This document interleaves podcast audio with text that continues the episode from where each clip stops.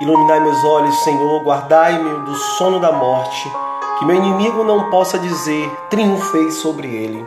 Em nome do Pai, do Filho e do Espírito Santo. Amém.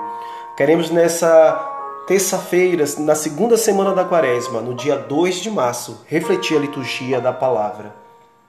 A autoridade é validada pelas nossas ações. A palavra de Jesus hoje para nós é muito pertinente para todos os que se propõem a assumir um lugar de governo em todos os segmentos, mas principalmente na edificação do reino de Deus aqui na terra. Infelizmente, os mestres da lei ainda estão muito vivos dentro das nossas comunidades, das famílias, da igreja, assim como também nos governos.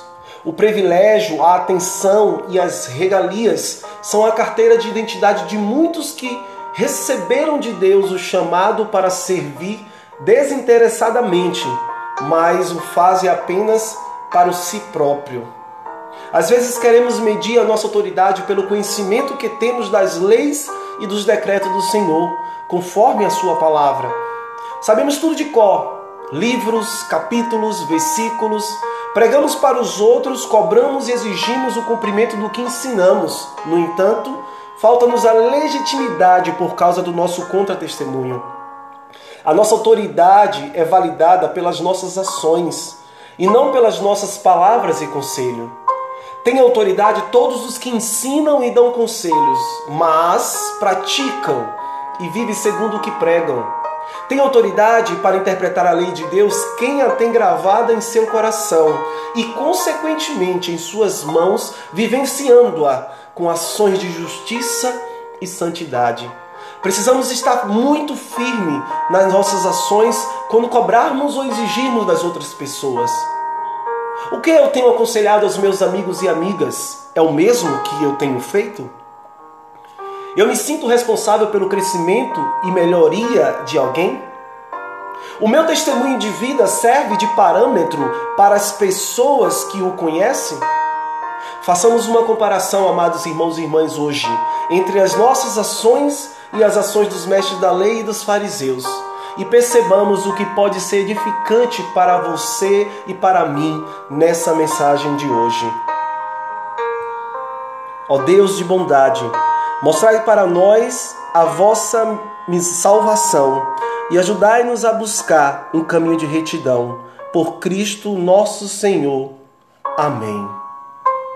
Em nome do Pai, do Filho e do Espírito Santo. Amém.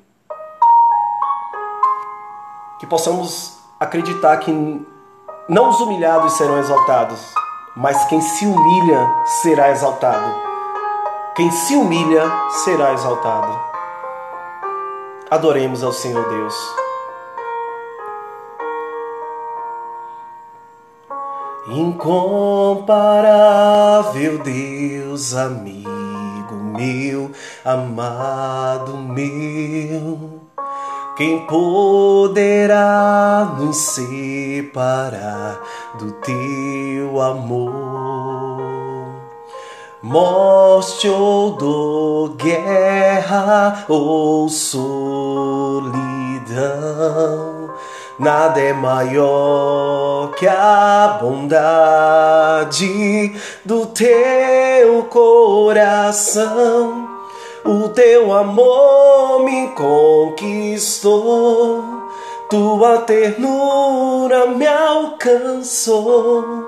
Como não te adorar, me entregar, corresponder ao teu amor que feriu meu coração e me ergueu com seu perdão.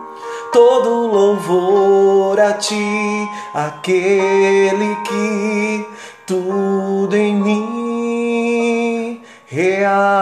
realizou. Sim, Senhor, vem realizar em nós, Senhor, pela tua vontade, Deus. Vem realizar em nós, Senhor, a tua misericórdia em nossa vida, Deus. Em nome de Jesus. Queremos amar, Senhor. Quero amar-te mais bem mais que a mim. Naqueles que tu amas, quero amar-te mais, bem mais que a mim. Naqueles que tu amas, o teu amor me conquistou, tua ternura me alcançou como não te adorar, me entregar, corresponder ao teu amor que feriu meu coração, que me ergueu com seu perdão. Todo louvor a ti, aquele que tudo em mim realizou. Ó oh Deus, que a participação na mesa da tua palavra faça crescer em nós o amor fraterno e nos assegure sempre da vosso auxílio. Por Cristo nosso Senhor. Amém.